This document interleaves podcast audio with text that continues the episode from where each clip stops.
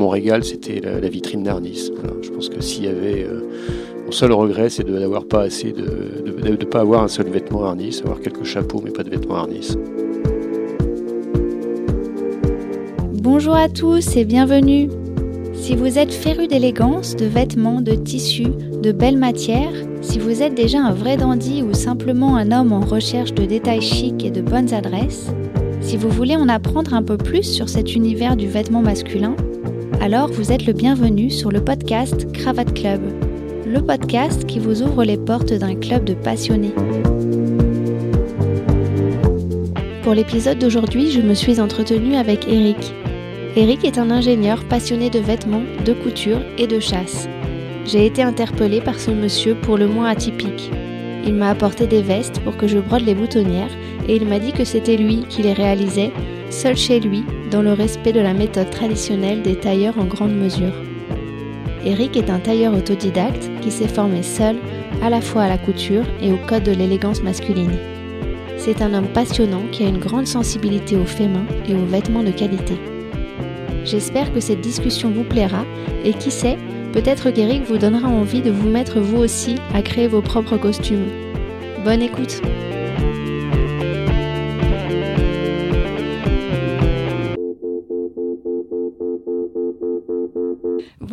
Eric, merci beaucoup euh, d'être venu me voir. Bonjour Jessica. Est-ce que tu voudrais te présenter en quelques mots, euh, juste euh, dire quel est un peu ton, ton parcours par rapport aux vêtements Qu'est-ce qui fait que tu t'intéresses aux vêtements et aux costumes pour hommes en particulier? Oui, alors volontiers. Donc j'ai plus que 50 ans. Je crois que je me suis toujours intéressé aux vêtements, à la fois parce que je dois être un peu coquet, mais aussi parce que j'aime les choses jolies et confortables. Quand j'ai rejoint Paris pour travailler, j'ai en fait assez vite trouver euh, l'adresse d'un tailleur, enfin un tailleur euh, de semi-mesure euh, auprès de qui j'ai été fidèle pendant 25 ans pratiquement et depuis une dizaine d'années, tout en continuant. et c'était qui ce, ce tailleur? C'était Torcello. Torcello. Torcello, mmh. voilà. On allait rue de Pyrénées, rue des Pyrénées, se faire prendre les mesures autrefois.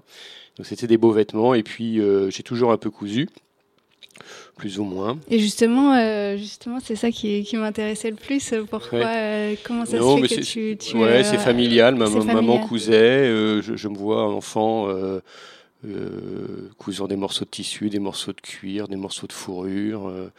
plus tard, j'ai fait des vêtements. J'ai dû me faire des knickers, une casquette. Il y a plus de 30 ans, j'ai fait des habits pour ma fiancée, pour ma femme. et puis il y a, il y a 10 ans peut-être une petite dizaine d'années. C'était en autodidacte totalement Totalement en autodidacte. Euh, avec des livres, avec. Euh, Alors non, au, début, il y a très longtemps, c'était en regardant euh, des, dames plus âgées entre guillemets coudre, mais j'ai assez vite vu qu'elles avaient assez peu de technique, hein, qu'elles faisaient assez mal du reste ce qu'elles pouvaient. D'accord. Voilà. Mais est-ce que du coup, vous achetez des, des patrons? Alors j'ai acheté, des patrons où, je, les concevais moi-même, où je, retravaillais des vêtements. Et en fait, je suis passé à la, couture de manière sérieuse il y a une, une petite dizaine d'années. Euh, oui, j'ai commencé par. Enfin, l'idée était vraiment de, faire des beaux vêtements, enfin des vrais vêtements, c'est-à-dire euh, des vestes, des pantalons, des manteaux. J'ai commencé par des chemises, mhm. en prenant. Mais c'était plus pour euh, travailler, pour aller, enfin des, vêtements. Oui, oui, c'était des vêtements, c'était des vêtements pour aller au bureau, des vêtements de week-end. Donc effectivement, pendant des années, je suis allé au bureau avec des chemises euh, que j'avais faites pour un certain nombre d'entre elles. Mais finalement, la chemise, c'est très difficile à faire. La chemise d'homme, c'est très difficile parce que bien retourner le col, bien retourner les poignets, ça va encore, mais retourner le col, c'est très difficile. Et je refusais de mettre quelque chose qui se colle. Donc j'avais euh, trouvé le fournisseur.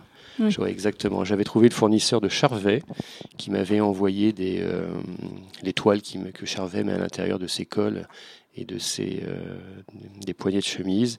Voilà, j'ai fait quelques chemises comme ça. Je crois que j'en ai plus. Ils ont tout usé.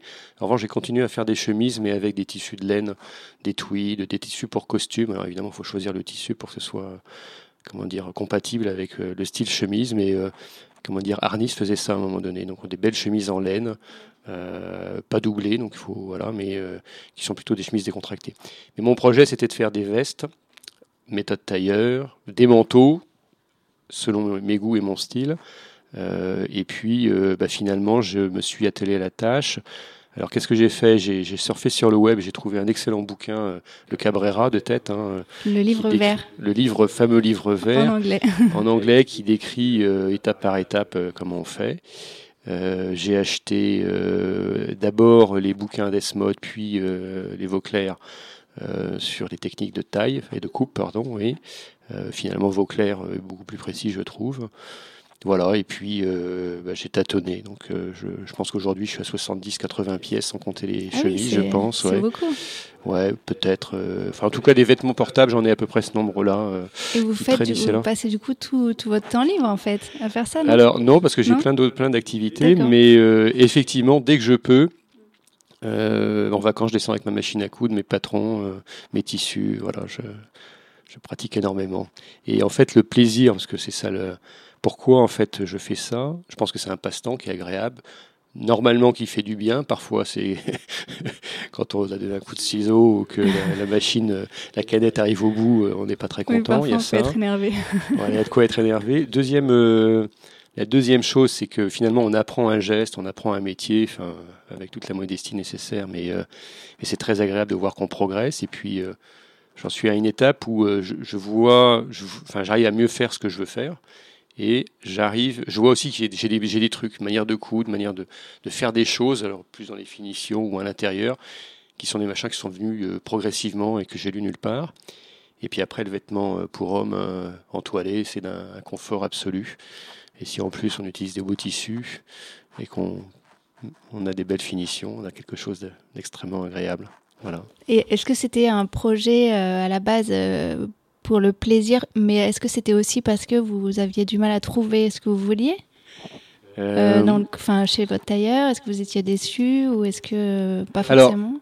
Alors, je, ce qui est sûr, c'est qu'un vêtement fait à la main euh, a des qualités euh, de confort et de tombée, donc d'aspect qu'on peut pas avoir en, sur-mesure industrielle ou demi-mesure et encore moins en, prêt-à-porter.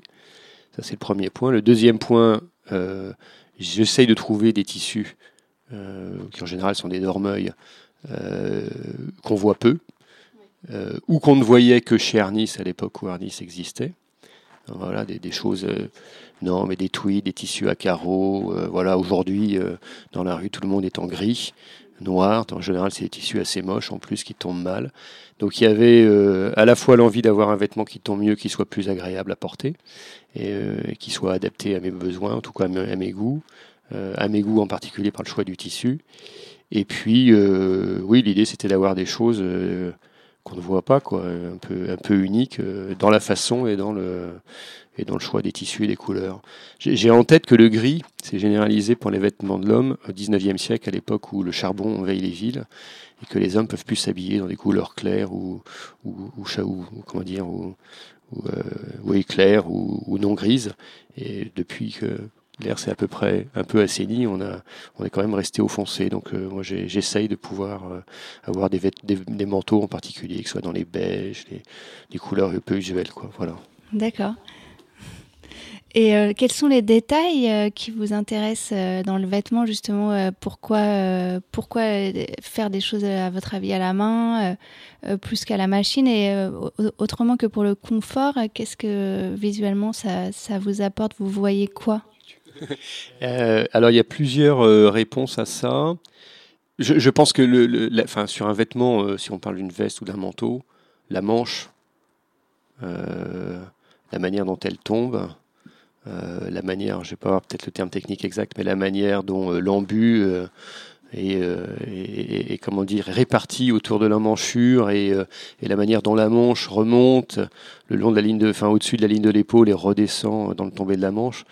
C'est des choses extrêmement distinctives du vêtement fait à la main et que je cherche. La dernière veste que j'ai faite, qui était dans un gros tweed d'Ormeuil, dont tu as fait les boutonnières, il y a la manche remonte pratiquement d'un centimètre et demi au-dessus de la ligne de l'épaule, avec un embu qui est bien réparti. Tout ça, ça tombe bien. Enfin, en tout cas, mieux que ce que je pouvais faire il y a 2-3 ans. Et c'est ça que je recherche. J'ai terminé un manteau aussi récemment dans un très beau tissu noir d'Ormeuil. Pareil, l'embu monte d'un centimètre et demi pratiquement au-dessus de la ligne de l'épaule. Et c'est ce genre de choses un peu distinctives qu'on peut rechercher. Donc là, l'épaule et le tombé de la ligne de l'épaule et le tombé de la, manche. Mm. Après, il y a des choses que que seuls ceux qui ont porté euh, des vêtements sur mesure reconnaissent. Et euh, par exemple, le fait que quand une veste est ouverte ou un manteau, c'est plus difficile parce qu'il y a plus de poids, mais quand la veste est ouverte, les deux pans de la veste sont rigoureusement parallèles euh, sur la ligne de boutonnage parce qu'on a réglé, euh, je sais pas comment dire, la, pente des panneaux, euh, l'aplomb, voilà exactement, la balance, comme on dit en anglais. Et ça, c'est des choses qu'on ne peut faire qu'en travaillant à la main. et, et, une fois que le vêtement commence à être bâti, qu'on règle exactement la manière dont les, deux lignes d'épaule de l'avant, et du devant et de l'arrière se, rejoignent. Alors les, en, en, comment dire, en, prêt-à-porter, euh, ils, euh, ils, ont trouvé la technique. Euh, il n'y a plus de ligne droite. Donc à partir du premier bouton, on part, on part sur les côtés pour aller rejoindre le relais, comme ça, et puis on ne voit pas que, que tout est de guingois. donc moi, par exemple, sur mes, sur mes vestes, qui est deux ou trois boutons, je m'efforce d'avoir une ligne droite. Euh, et, de, faire en sorte que l'aplomb soit le plus correct possible en fonction de, de ma voussure naturelle.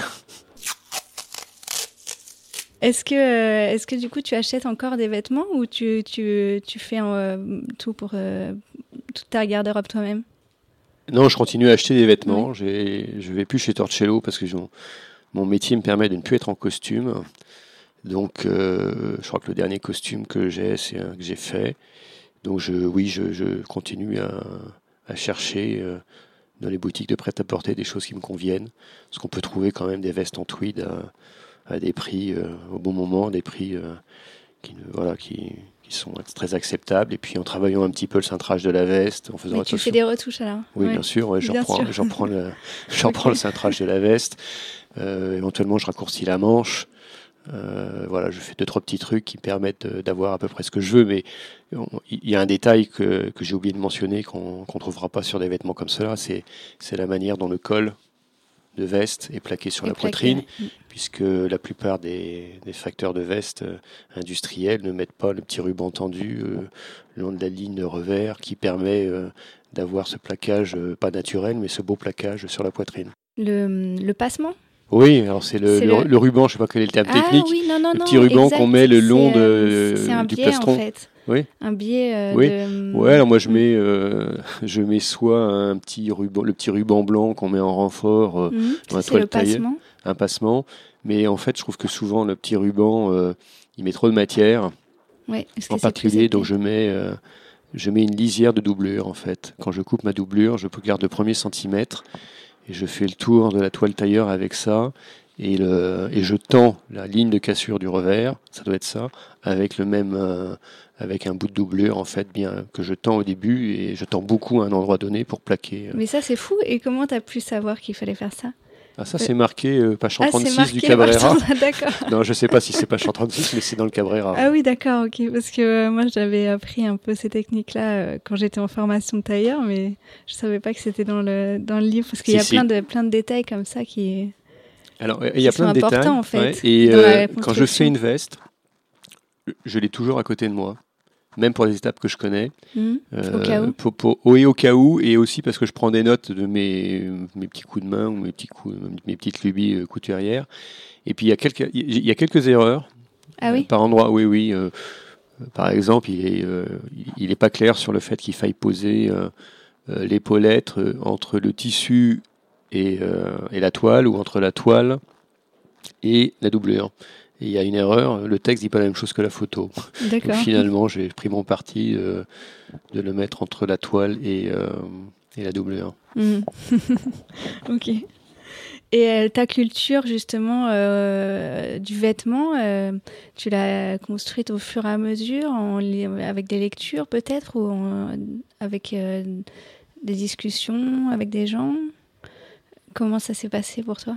Eh ben ça c'est une bonne question. Euh, je sais, bon j'ai toujours fait attention à la manière dont j'étais habillé. Euh, voilà, parce que je trouve que c'est aussi une forme de politesse que d'être bien habillé correctement, proprement. Euh, ce qui ne veut pas dire que les vêtements peuvent ne pas être usés, mais voilà, en tout cas, ça fait partie d'une forme d'éducation. Après, quand je suis arrivé, donc j'ai toujours fait attention, voilà, j'ai toujours fait attention à ça.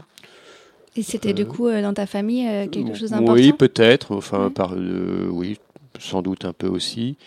Et puis en arrivant à Paris, mais même après, après, mes études, j'ai toujours intéressé à la fois par la couture pour hommes et par, par les chaussures. Et donc, j'ai, oui, quand j'habitais Paris, maintenant je suis en banlieue ouest, mais quand j'habitais Paris, je, faisais euh, très régulièrement les vitrines des tailleurs, des chausseurs. Il y en avait, c'est assez amusant du reste du monde de la chaussure parce que quand je suis arrivé à Paris a 30 ans, il y avait, de, il y avait encore des, euh, des bottiers, un certain nombre. Puis ils ont disparu, et puis maintenant ça revient. Du reste, un peu comme la, comme la haute couture pour hommes. Euh, après, moi, ma, ma source, enfin mon régal, c'était la, vitrine d'Arnis. Voilà. Je pense que s'il y avait mon seul regret, c'est de n'avoir pas assez de de, pas avoir un seul vêtement harnis, avoir quelques chapeaux, mais pas de vêtements harnis. Ah bah, je te montrerai, j'ai le costume de mariage de mon père qui était un harnis. Voilà, pour moi, c'est l'excellence. Euh, mm. euh, c'était l'excellence dans la ligne, dans la, les finitions, j'imagine aussi, mais le col de veste euh, et le, voilà, tout ça était, le cran était absolument parfait, je trouve. Mais il y a toujours l'atelier en fait euh, qui a été racheté, mais c'est toujours les mêmes ouvriers. Oui, sans doute, sans doute. J'aime moins la vitrine actuelle. J'ai moins envie de rentrer. C'est Berlouti. C'est Berlouti, c'est plus. c'est plus, euh, plus, pareil, mais ce sont les mêmes ouvriers qui travaillent pour le costume. Oui, oui, je, je, pense aussi. Après, dans les, les belles maisons, je trouve qu'il y a Charvet. Enfin, Charvet, c'est un, un, régal que, que d'y aller. Euh, sans doute les plus belles cravates de Paris. C'est peut-être les seules cravates parce que d'autres qui sont très connus font des cravates dans des soies beaucoup trop fines. Donc euh, Charvet, c'est magnifique. Et voilà, donc euh, mon, goût pour ça est arrivé progressivement. Euh, j'étais attiré, donc je me suis toujours ouvert les yeux. Après, il n'y a pas énormément de livres qui en parlent bien, mais je les ai tous quand même, ou, ou des revues. Il y a le, voilà, je trouve que les magazines pour hommes ont absolument aucun intérêt par ailleurs. Donc c'est plutôt mon goût personnel et ma, recherche personnelle. Et puis les, promenades, les vitrines de magasins. Exactement. Et euh, pourquoi les, cravates de Charvet euh, Qu'est-ce qu'elles ont de particulier? Eh bien, euh, d'abord il y en a beaucoup. Elles sont assez souvent uniques, c'est-à-dire qu'on va chez Charvet et on trouve une cravate. Elle n'est pas faite en, en 10 000 exemplaires. Donc moi j'aime beaucoup les cravates unies, d'une certaine manière, ils les ont. Euh, j'en ai plusieurs de la, du même coloris, du même tissu. En, en, soie. tissée, en soie. Ah, je sais pas, dire, mais c'est une grosse soie assez euh, tissée, et assez lourde, et euh, elles tiennent très bien. Et puis elles sont, en tout cas, ces, cravates unies sont très sobres. Et ce qui est super, c'est que quand j'en ai une qui est usée, euh, je reviens avec et puis ils me la refont. Parce que l'atelier, je crois, est sous les, sous les toits, qu'ils ont des, des coupons de tissu. Ils ont des chemises magnifiques. Moi, j'ai, j'ai pas de chemise Charvet, mais les chemises sont magnifiques aussi. Voilà, il y a un vrai savoir-faire encore chez Charvet. Euh, les mouchoirs sont absolument somptueux, roulotés à la main. Euh, les pochettes sont très belles aussi. C'est une belle maison. D'accord. Et les chemises, alors, euh, tu les trouves où? Eh bien, c'est un vrai problème. Non, mais là, c'est trop. non, non, mais euh, c'est justement ce Non, mais c'est un vrai sujet.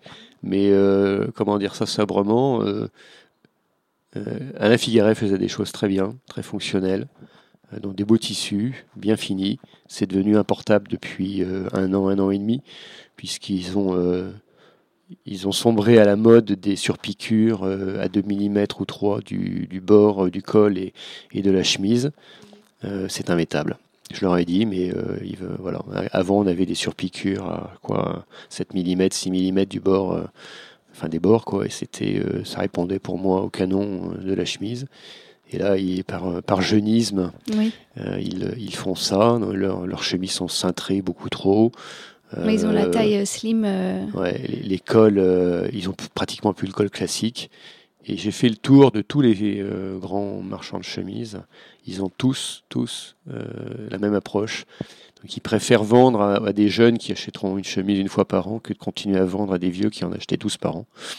Je pense que c'est une, c'est une erreur, mais en tout mm. cas, euh, voilà. Donc c'est un vrai problème, les chemises. Mais est-ce que tu as déjà pensé à les faire faire, du coup, sur mesure?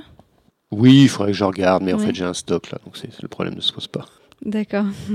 Donc au quotidien, tu disais que tu, tu portes pas euh, tous les jours le costume pour le travail? Très rarement. je, suis plus souvent dépareillé, ouais. Je pense Mais alors quand même avec une veste et un pantalon. Oui, oui, un, peu, ouais, quand même, ouais. Et euh, ce sont des vestes que, que tu as fait et que as bah, euh, À peu près un jour sur deux, enfin une fois sur deux, parce que j'ai aussi un stock de vestes que je n'ai pas faites, ou de vestes que j'ai fait faire autrefois. Mais oui, à peu près une fois sur deux, j'ai un vêtement, un vêtement une veste que j'ai portée, et tous les manteaux que je porte, à part les imperméables, tous les manteaux que je porte, et j'en ai beaucoup, beaucoup, enfin beaucoup. Ouais, quand même, c'est des manteaux que j'ai faits. Est-ce que c'est un sujet de conversation avec des collègues? Est-ce que vous, aimez en parler de ta passion pour la couture? Pas trop, mais, mais certains se demandent parfois pourquoi ce que je dessine en réunion parfois, et donc certains me disent mais pourquoi tu dessines des patrons ou des vêtements? Parce qu'effectivement en réunion, je, me laisse aller parfois à dessiner la ligne du pas de la veste, mais plutôt du manteau ou du par-dessus, je sais pas comment il faut appeler ça, ou de la redingote, au sens comment dire, générique du terme que je veux faire, ou j'essaye de résoudre un problème d'assemblage en faisant un petit croquis, en me disant, mais en faisant comme ça, peut-être que ça, ça serait plus facile, ou plus rapide, ou plus, ou plus joli. Donc tu penses à la journée, euh, c'est vraiment une, vraie passion.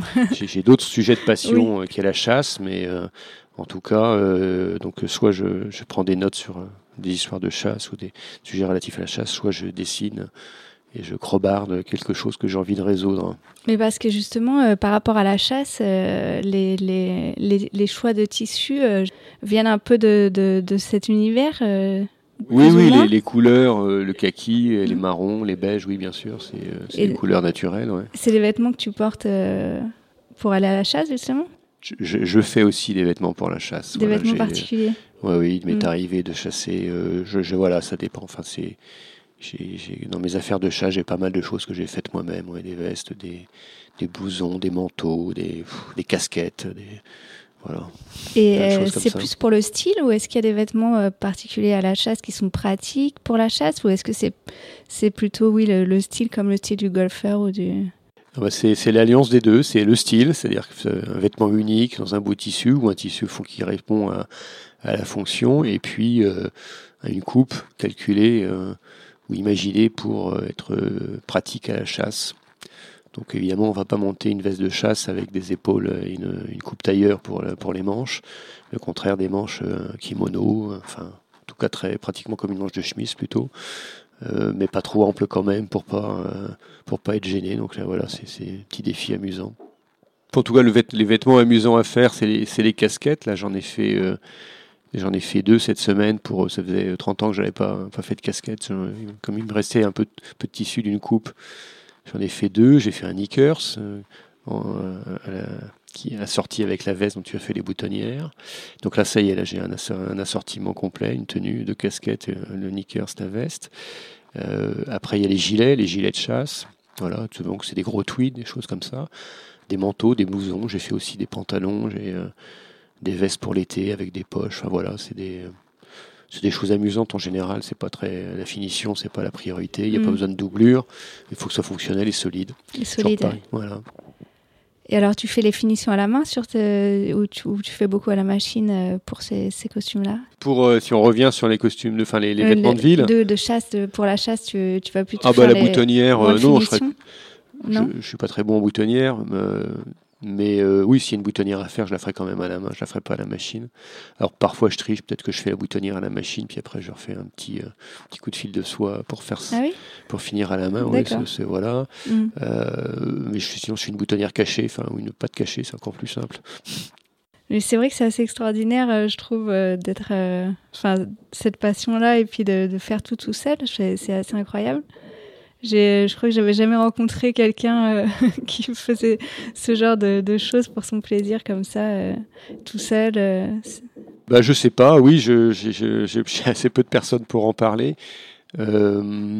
j'ai été voir pas mal de tailleurs, en fait, à un moment donné. Je, je suis allé voir un certain nombre de, de tailleurs, plutôt les historiques de Paris, qui petite demi-douzaine d'entre eux peut-être, on a discuté, alors je leur montre ce que je fais. Ils m'ont donné quelques conseils, assez avares en ah, général quand même. ouais. Ils ont toujours un peu, euh, euh, un peu la crainte que ce soit finalement un concurrent ou quelqu'un qui a envie de s'installer, qui les taquine euh, ou vienne les interroger pour savoir comment ça se passe. Mais certains, dont Joker Guat, qui est le tailleur qui fait les, les costumes de cet acteur qui a fait OSS 117, mais non, non, non Jean, Jean Dujardin Jean Dujardin, mmh. ouais, Joker Guat, qui est un, un vieux monsieur euh, qui est quelque part du côté de République. J'étais le voir deux, trois fois. Alors, avant que la conversation ne soit coupée, tu me parlais justement de ta passion pour la confection des vestes et vêtements sur mesure. Et tu me disais qu'il y a quelques années, euh, tu avais fait le tour des, tailleurs parisiens pour leur montrer euh, ton travail sur tes vestes. Est-ce que tu voudrais me raconter à nouveau, euh, me parler de, ces tailleurs que tu as pu rencontrer sur ton chemin? Oui, en effet, je au fur et à mesure de ma progression, entre guillemets, dans la facture des vêtements, je, pousse la porte et j'ai poussé la porte d'un certain nombre de tailleurs. Alors la plupart m'ont reçu ou me reçoivent assez bien, euh, me donnent quelques conseils, me font quelques remarques qui aident à progresser. Mais en général, ils sont assez, assez discrets sur leur propre technique et leurs propres procédés. mais il y a une rencontre qui a été intéressante, un peu par hasard, je ne sais pas comment, j'ai découvert l'existence d'un monsieur qui s'appelle Joe Kerguat, qui doit être breton d'origine, un, tailleur, euh, euh, on va dire, euh, assez ancien, il doit être, c'est un vieux monsieur, et qui travaille dans un petit atelier dans le 11e. Et j'avais été le voir, lui m'avait vraiment bien reçu. C'est la première veste que j'avais faite, vraiment technique tailleur, de, A à Z, avec le fameux bouquin vert. Et on avait passé une demi-heure, il avait regardé, il m'avait donné quelques conseils, il avait fait quelques grimaces. En fait, je me demande si je ne l'ai pas découvert parce qu'il était à côté, dans la même rue qu'une boutique où on pouvait faire, ses faire faire des boutonnières à la machine. Je pense que c'est ça l'histoire. Et puis en surfant, j'avais vu qu'il était juste à côté. Ses vêtements sont sublimes. Euh, en vitrine, c'était très beau. Il m'a fait essayer une veste qu'il était en train de faire. Il a montré ses vieux bouquins de, coupe. Et, il existe toujours cet atelier Je ne sais pas s'il existe toujours. Euh, en tout cas, c'est lui qui a fait les, costumes d'OSS 117 euh, dans les différents films de Dujardin. Ah oui, donc c'est pas si vieux. Voilà, c'est pas si vieux que ça. Et il me semble même que il a fait ses costumes dans un autre film où où il jouait le, rôle d'un juge euh, français des années 70. Voilà, donc c'est pour moi, c'est des très beaux vêtements. Et puis, euh, la deuxième fois que je l'ai rencontré, je suis allé le voir, où là, il a fait un peu plus la grimace en me disant que ma deuxième veste était moins bien que la première. Et celle-ci a terminé en chiffon. Euh, il m'a fait rencontrer le propriétaire de Lafayette Saltiel, qui était dans le quartier, ce qui m'a permis de connaître cette adresse et à laquelle je suis fidèle maintenant parce que c'est voilà, c'est le magasin, bah, la boutique où il y a euh, vraiment tout ce qu'il faut. Oui, pour, les pour tout ce qui est toile. Euh, Exactement, les Moi, je vais acheter mes fils pour les boutonnières. Exactement. C'est vraiment la maison euh, à connaître quand on a envie d'avoir des, des, beaux produits pour des, doublures, des mignonnettes, tout ce qui rentre à l'intérieur d'une veste, des boutons. Et la mignonnette, alors, c'est la, pour informer les gens la, mignonnette, c'est la, la, doublure qu'on met à l'intérieur des manches de veste qui est une doublure telle que je le comprends un petit peu plus rigide, euh, un peu moins souple que les doublures euh, qu'on met dans le corps du vêtement. Et un peu plus fine. Et un peu plus fine, mais ça donne de la, ça donne de la structure à la, à la, manche, ça, améliore euh, son tombé le long du, du, mouvement du bras. Et sachant que pour qu'elle elle, elle, apporte toute sa valeur ajoutée, il faut qu'elle soit accrochée à la manche par les coutures qui relient le devant et l'arrière de la manche. Donc en fait, les deux pièces de la, de la manche faite en mignonnette sont accrochées aux deux pièces de la manche faite en tissu pour euh, assurer cet, euh, cet, effet de, superstructure, on va dire, de la manche. Généralement, la mignonnette, c'est euh, un, tissu à rayures blanc ou plutôt écru et parfois gris. Et oui, alors ce qui est sympa, c'est que chez Lafayette, on en trouve de toutes les couleurs. Ah, on en trouve toutes les couleurs Oui, ouais, vraiment de toutes les couleurs. Donc ils ont effectivement le modèle traditionnel, à petite rayure, mais on en trouve euh, dans des matières ou dans des coloris un peu plus, euh, un peu plus fascistes. Donc c'est très amusant. Voilà. Oui, après, c'est amusant de faire, euh, de raccorder la doublure avec la mignonnette et de faire un effet. Ou pas. Ou pas. Ou pas, mais effectivement, il faut essayer d'assortir les deux. voilà, donc Joker Guat, bah, si, si, jamais il écoute, je le remercie parce qu'il m'a bien aidé, il m'a donné quelques conseils. Et surtout, je trouve que parmi les, les tailleurs un peu de l'ancienne génération que j'ai pu approcher, je trouvais que c'était celui qui avait les lignes les plus souples et enfin voilà, c'était pas trop mastoc alors que certains un peu de l'ancienne école euh, emprisonnent euh, leurs vestes et leurs clients dans des carcans. Lui, c'était assez, euh, ça semblait assez souple. En tout cas, c'était très beau. Est-ce que tu te souviens d'un bon conseil qui, qui t'a donné? Oui, c'est le premier qui. Oui, la, ma première veste, et je pense que j'ai corrigé le défaut depuis. Euh, l'aplomb des panneaux devant n'était pas, euh, pas correct. En clair, euh, la veste s'ouvrait trop. Et donc, il m'a expliqué qu'en remontant d'un centimètre la partie centrale des, panneaux devant vers la ligne de, couture d'épaule, je pouvais rectifier l'aplomb. Et je crois que je l'ai fait, oui, je l'ai fait. Donc j'ai démonté le col, j'ai défait les, les épaules, j'ai remonté tout ça. Voilà, c'était un bon, un bon conseil. Et puis l'autre conseil qu'il m'a donné, c'est de faire faire des boutonnières jolies, non pas des boutonnières à la machine. Ah bah, c'est comme ça qu'on s'est rencontrés. Voilà. Et euh, pour toi, à quoi reconnaît-on un tissu de qualité? Oh bah, C'est assez simple. Moi, un tissu de qualité, c'est un tissu où il y a marqué Dormeuil dessus. voilà, ça, mais ça, c'est infaillible. Ça avait marqué Dormeuil. Donc au début, je prenais un peu tous les tissus que, euh, sympas que je trouvais. J'ai eu quelques déboires parce que soit ils n'acceptent pas, ils acceptent pas qu'on les travaille, euh, soit euh, je vais, je, vais, y revenir, soit euh, finalement ils donnent un, sucent trop vite ou ils, ils, ont un mauvais tombé. Donc, qu'est-ce que je veux dire par les tissus qui n'acceptent pas de se travailler? C'est les tissus qui marquent quand on les découpe. Ça, c'est, alors que parfois, on est parfois quand même, quand on fait une manche, on monte une manche, c'est rare qu'on y arrive du premier coup, même si le montage est bon. une fois qu'on a cousu le tout, mis la cigarette, mis l'épaulette, euh, on peut trouver que le tombé n'est pas bien, donc il faut revenir en arrière de plusieurs étapes. Et puis, euh, un mauvais tissu, pareil, quand on, travaille trop au fer et à l'eau, euh, il peut commencer à, lustrer, à feutrer. Donc, donc, depuis un certain temps déjà, j'ai décidé de ne prendre que des beaux tissus pour éviter tous les désagréments. Et les beaux même pour le côté agréable, le côté enfin, agréable au toucher, ça joue aussi beaucoup. alors, ça, bon, ça j'étais mm. sur la partie fabrication. Euh, mais c'est vrai que des beaux tissus, on peut les démonter 20 fois, on donne un coup de fer, un peu d'eau et rien n'y paraît. Euh, après, il y a un autre avantage, c'est que c'est effectivement des beaux tissus, donc les coloris sont beaux, euh, l'harmonie des couleurs, s'il y a plusieurs couleurs, est belle, et le tombé, le toucher sont merveilleux. Enfin, par exemple, en ce moment, je travaille du jacketing de d'Ormeuil, pardon, c'est génial. C'est génial. C'est quoi comme tissu le jacketing? Bah, C'est un tissu spécialement fait pour les vestes de, de chez Dormeuil. Euh, c'est une laine assez fine. Euh, qui peut se rapprocher, mais je dis ça, je n'ai pas, le, pas les bons mots, pas la bonne technique, mais c'est un gros, c'est comme du tweed, mais beaucoup plus fin. Euh, c'est magnifique. Voilà. Ça peut être des, des grands carreaux, des petits carreaux, du pied de poule, mais c'est spécialement fait pour les vestes et c'est un vrai plaisir que de monter une manche avec ce genre de tissu. Et alors, quel est ton tissu préféré? Ah, si je pouvais, je, ne ferais que du tweed en fait. Là, je viens de dire du bien de, de Jacqueline Dormeuil que je trouve euh, dans Paris par coupon.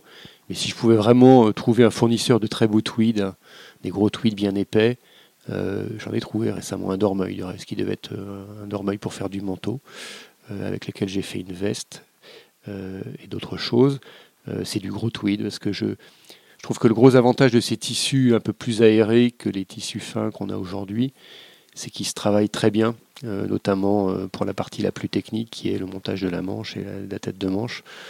Euh, parce que je ne sais pas si tous ceux qui vont nous écouter le savent, mais il y a le, entre le tour de l'emmanchure et le tour de manche, avant le montage, il y a plusieurs centimètres d'écart. Ça peut monter jusqu'à 6 ou 7. En fait, l'emmanchure et la tête de manche, la tête de manche est, plus large de combien de centimètres 6 ou, entre, entre, 3 et 5, 6, 7 peut-être. Mm euh, sur un manteau en tout cas, mais sur une veste c'est facilement 3 ou 4 cm.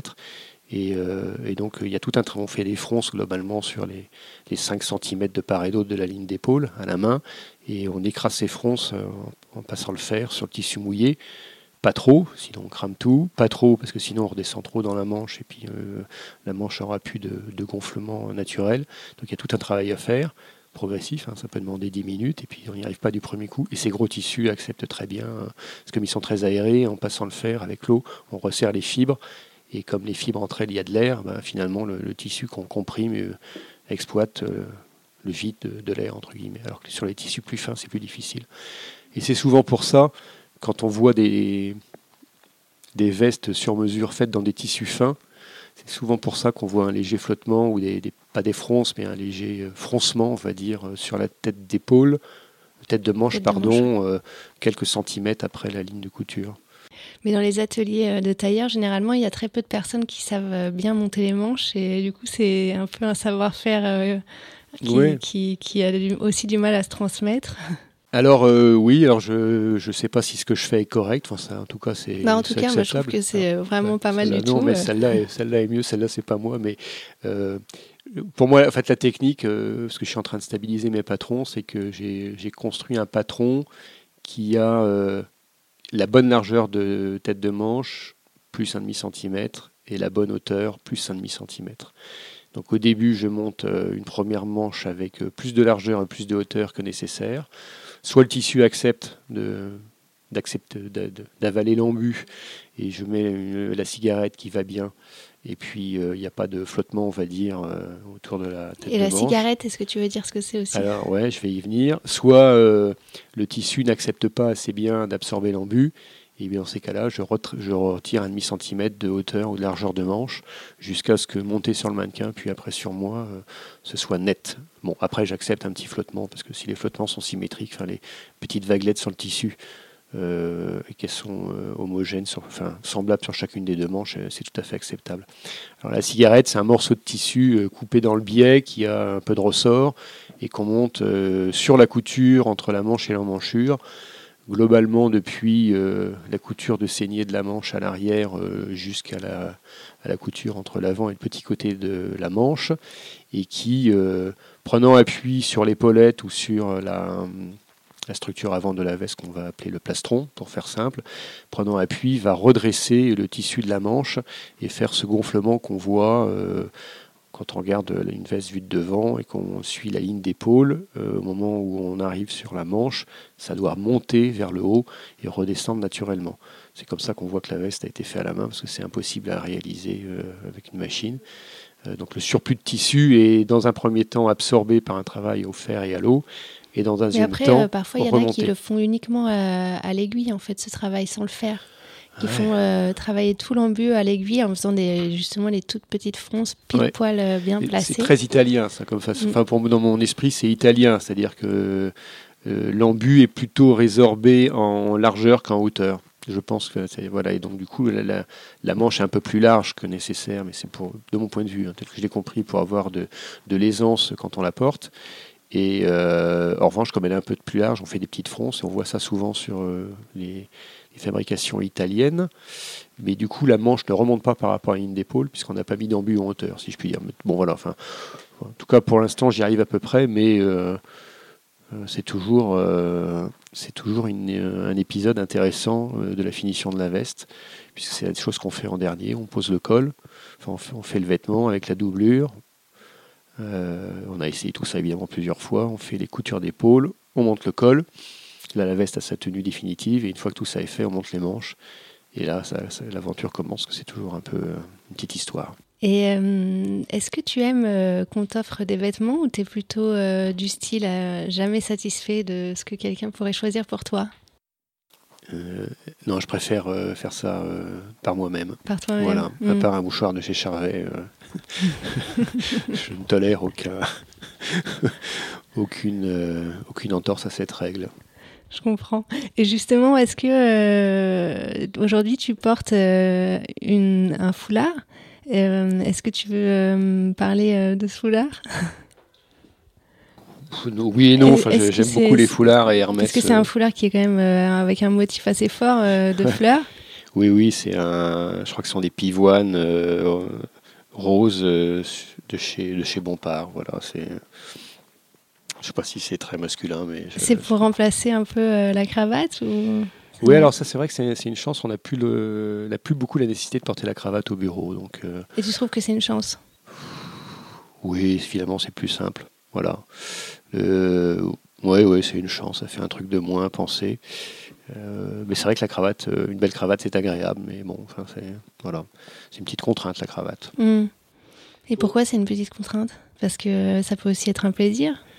Non, mais c'est un truc, il faut, faut le chercher, faut la voir, faut la, faut la, faut la choisir le matin, faut la nouer, il faut faire attention à ne pas faire de tâches, euh, ça s'use.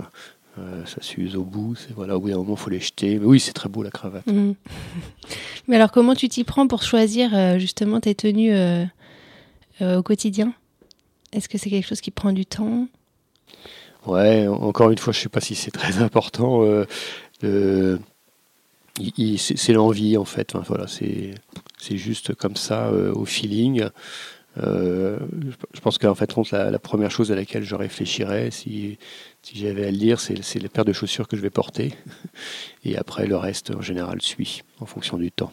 D'accord, parce qu'il y en a qui commencent justement par réfléchir par la, chemise et ensuite ils, font le reste.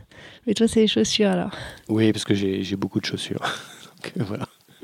Et euh, tu te fournis où en chaussures justement?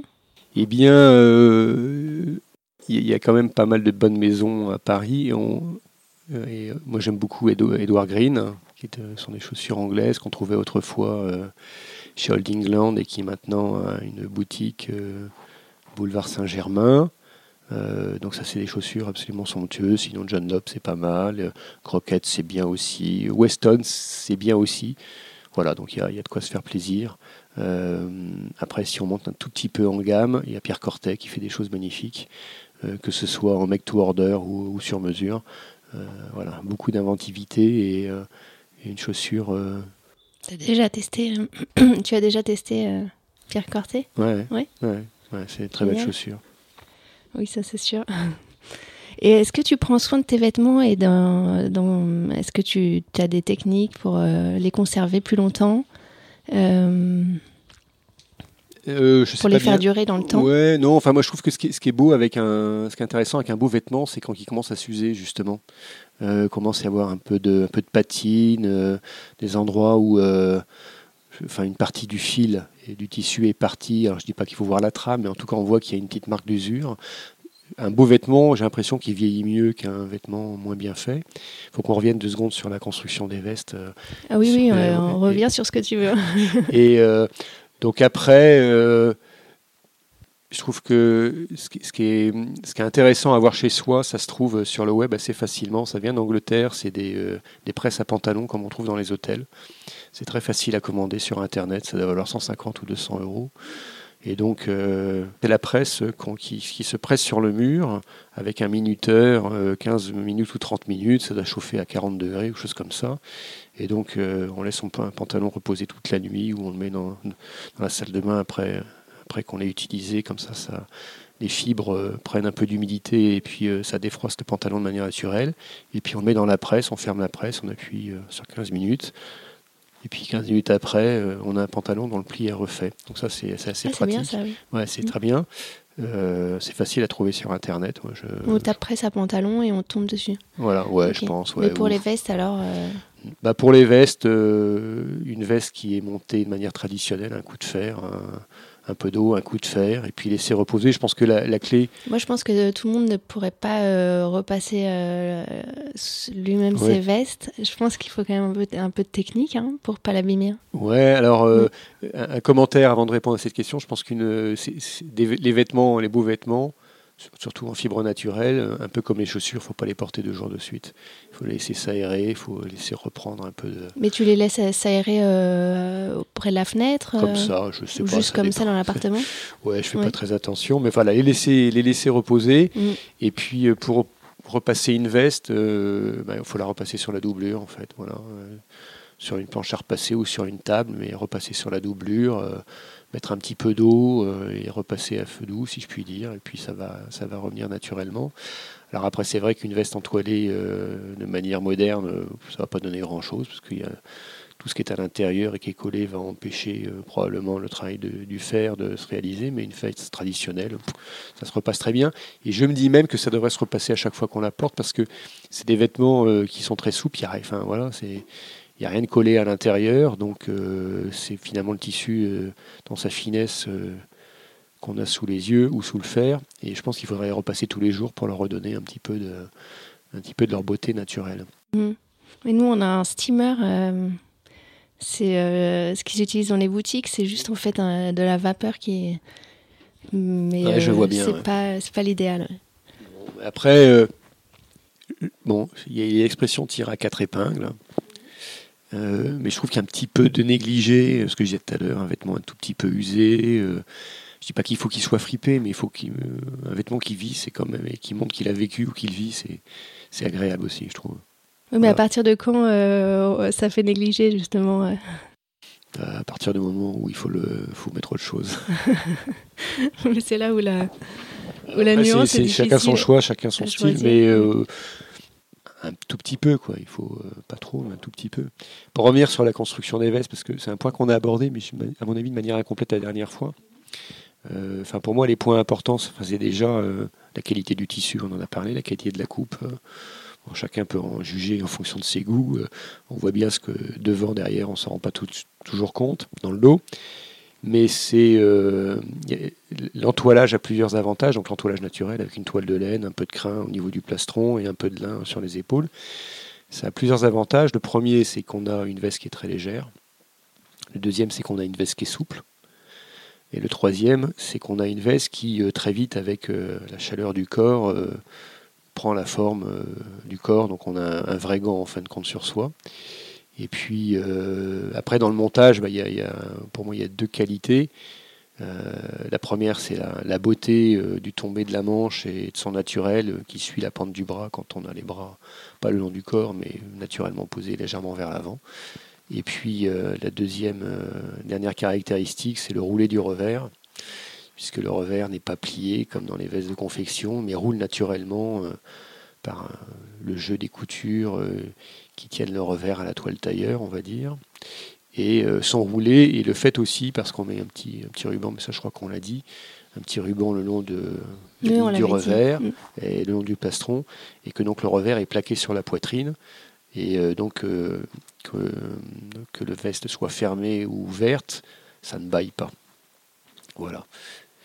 Après, il y a tout, tout le tombé, le beau tombé du vêtement, enfin l'aplomb, c'est-à-dire que la ligne de boutonnage soit verticale mais qui sont des, effets de coupe, si je puis dire. Mais euh, les effets de techniques tailleurs, c'est vraiment euh, ce confort du, port de la veste compte tenu de ce qu'il y a à l'intérieur, que des matières naturelles, pas de colle, et euh, la qualité du tombé, on va dire, du col de la veste et des manches.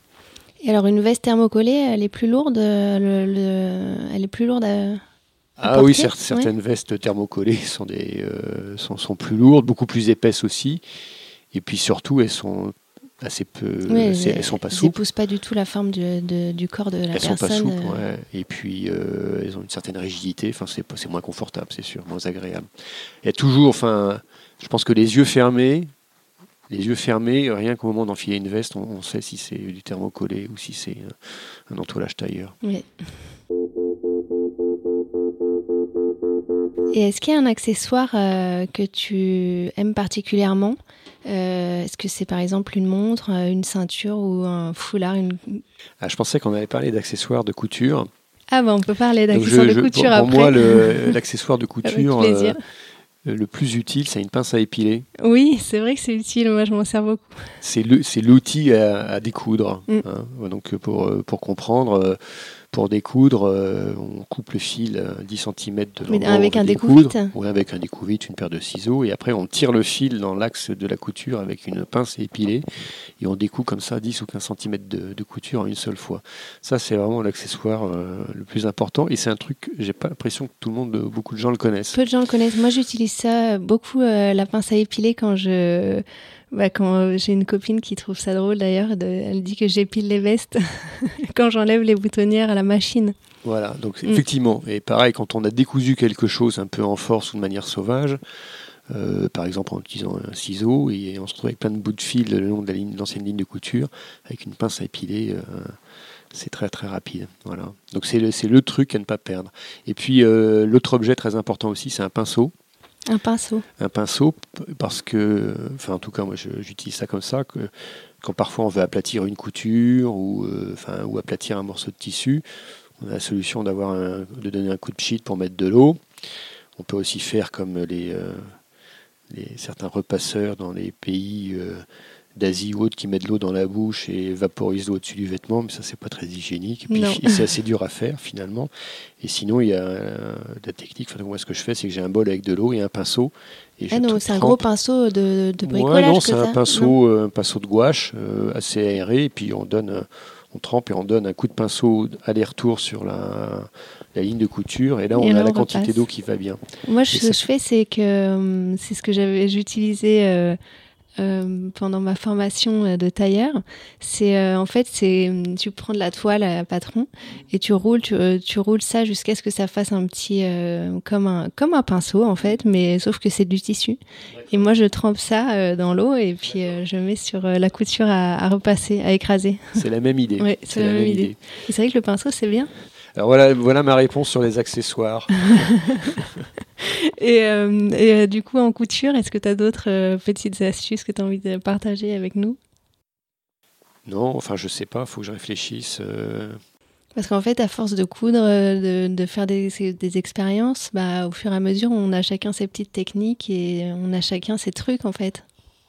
Oui, alors je. Qu'est-ce que, qu'est-ce que je fais aujourd'hui qui, qui, pourrait être euh, dit? Non, je, pense qu'il faut, euh, faut, vraiment être méthodique. Euh, moi, les, premiers, les premiers vêtements que je faisais, je les, je les faisais, je les montais et je mettais la doublure après. Alors là, ça c'est vraiment compliqué.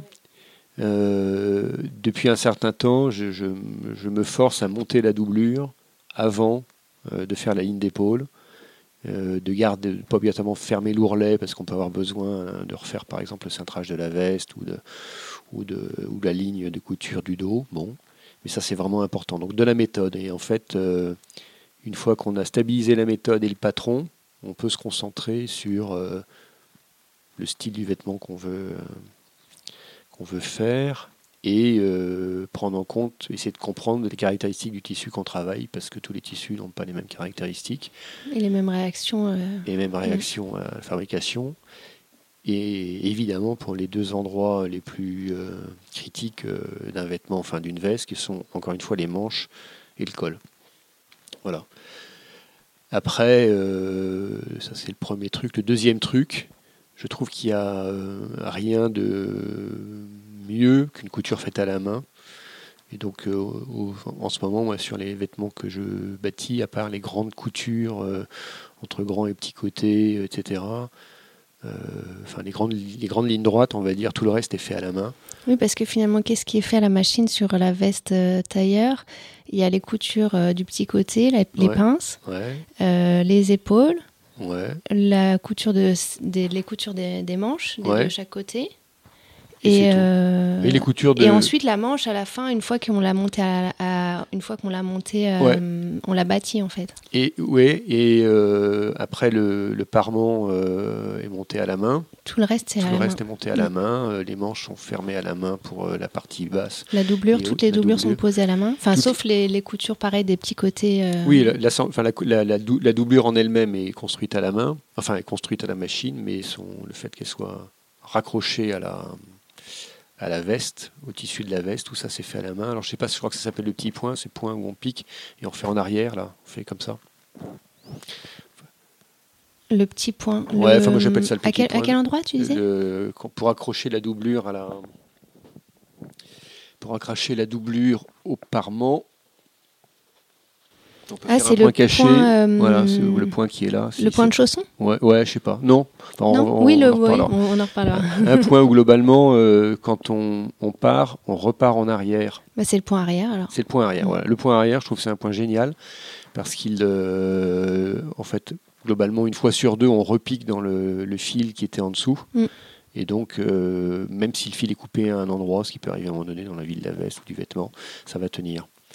Euh, voilà. Donc après, après l'autre conseil, c'est de, de, savoir où il faut mettre du jeu mm. et un petit peu de un petit peu d'aisance et c'est très important. Pour la doublure aussi, pour pas qu'elle tire euh, la, veste, sinon ça c'est presque impossible à euh, reprendre. donc, donc ça c'est vrai, par exemple la doublure doit être légèrement plus grande à certains endroits que le vêtement, enfin en tout cas par exemple entre le point le plus bas de l'emmanchure et l'ourlet, euh, et puis pareil à l'endroit où les fentes euh, du pan de la veste s'ouvrent. il faut un centimètre, un centimètre et demi de plus pour, être sûr que ça tire pas.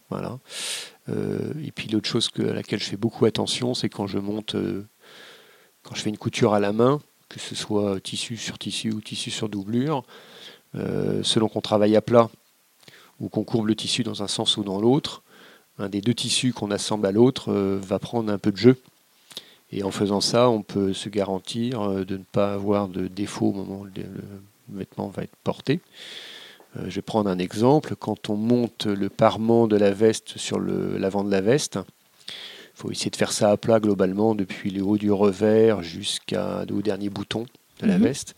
Et puis à partir du dernier bouton jusqu'au bas de la veste, on a intérêt à, à, faire en sorte que le parement soit un petit peu plus court que l'avant de la veste de telle manière à ce que quand la veste soit portée, le pan de le devant de la veste ait tendance à revenir vers soi, euh, vers l'arrière, donc mm. vers soi plutôt que vers l'avant. Et on fait ça au moment où on fait la couture, en remontant un petit peu, en courbant légèrement, de telle manière à ce que ce soit raccourci de quelques millimètres.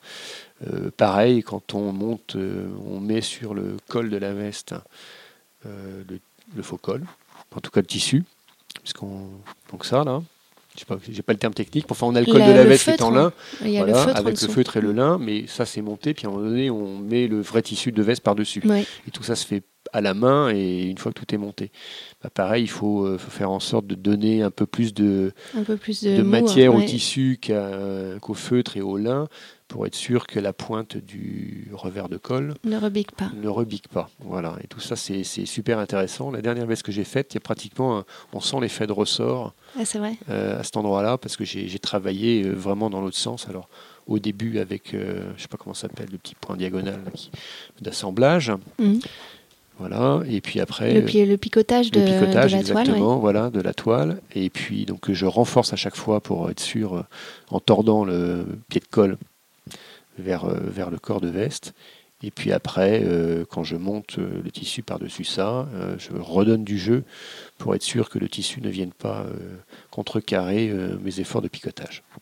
Bah merci pour toutes ces informations. Et est-ce que, pour finir, tu voudrais me parler peut-être de ton prochain projet couture Alors déjà, sur, sur les informations, c'est ce qu'on voit bien, c'est que la, couture, enfin, en tout cas en ce qui me concerne, je ne sais pas si c'est une passion, en tout cas c'est un vrai intérêt. Et, euh, c'est une pratique euh, extrêmement intéressante, à la fois parce qu'on progresse, on finit par faire des jolies choses, et puis c'est un moyen de, ne penser à rien, en fin de compte, euh, hormis la tâche qu'on est en train d'accomplir. Je pense qu'on peut trouver le même plaisir en faire du jardinage, de la sculpture, de la peinture. Du tricot. Pardon Du, tricot. du tricot aussi. Ouais, mais il y a le bruit. Le bruit des aiguilles Ah, mais c'est agréable, le bruit des aiguilles. Euh, deuxième chose qu'en fait je ne l'ai pas dit, euh, je pense que monter et terminer la couture de la manche à l'emmanchure à la main avec le fil de soie, comme euh, fil de soie dont on trouve des écheveaux chez Saltiel, doit certainement donner une meilleure maîtrise de la qualité de la ligne. Euh, parce qu'en fait, un des enjeux, c'est non seulement que l'embut soit bien réparti, que la manche tombe bien. On fait un point de chaînette à l'intérieur, euh, mais c'est pour euh, renforcer aussi. Mais j'ai essayé de faire des coutures à la main parce qu'en fait, une fois qu'on a tout bien fait et qu'on pose la veste sur le mannequin, on se rend compte que la ligne de couture entre la, la manche et l'emmanchure n'est pas esthétique. Donc un petit point d'inflexion ou carrément un petit virage. Alors il faut vraiment détecter ça Enfin, faut, faut pas refermer la doublure avant d'avoir vu ça, d'avoir vérifié. Donc la manière dont je le fais, c'est que je prends un bout de fil, un, petit fil en nylon très solide, et je le pose le long de la ligne entre la manche et l'emmanchure, et je vérifie que euh, bah, la manche colle à ce fil. Sinon, ça veut dire qu'il y a un point d'inflexion. Voilà. Euh, sachant que je trouve que souvent dans le commerce, sans doute parce qu'ils font des, des vestes avec une carrure un tout petit peu supérieure euh, à la taille pour laquelle les vestes ont été euh, coupés, que les, les y a, ça s'écarte trop. C'est pas une ligne droite. Pour moi, mon idéal, c'est une ligne euh, du milieu de, la, enfin, du milieu de la poitrine jusqu'à la jusqu'à l'épaule qui soit pratiquement en ligne droite. Parce que là, là, on montre que malgré tout le jeu de volume euh, et de, de courbe pour suivre passer de la poitrine à l'épaule, bah, qu'on a su couper et bâtir vraiment en ligne droite. Voilà, et voilà, donc ça j'essaye de faire ça. Et ben mon prochain projet, j'en sais rien, parce que j'ai terminé, euh, j'ai un blazer en cours, mais j'ai pas envie de travailler du bleu euh, l'hiver à la lumière électrique, notamment parce que euh, j'ai déjà fait les deux poches, il me reste la pochette à faire. Et la pochette, ça se voit beaucoup, donc j'attends d'avoir du soleil pour. La mm. pochette de poitrine, voilà. Mm. Donc ça, c'est fait. Sachant que c'était un défi de couper de cette veste parce que j'avais, j'avais pas trop de tissu. Donc la prochaine, je ne sais pas. J'ai euh, regardé ce matin, j'ai une dizaine de tissus euh, éligibles. Ça va probablement être une veste en dor silk euh, à, chevron kaki. Génial. bah, merci beaucoup. Je t'en prie. Et à bientôt, j'espère. Sûrement.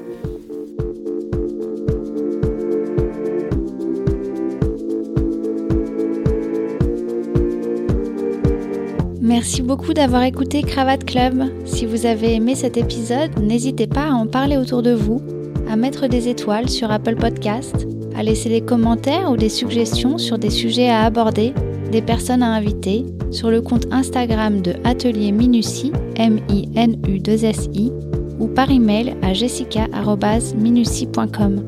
Cela ne vous prendra que quelques instants et ça m'aidera beaucoup. Merci et à très vite pour un prochain épisode.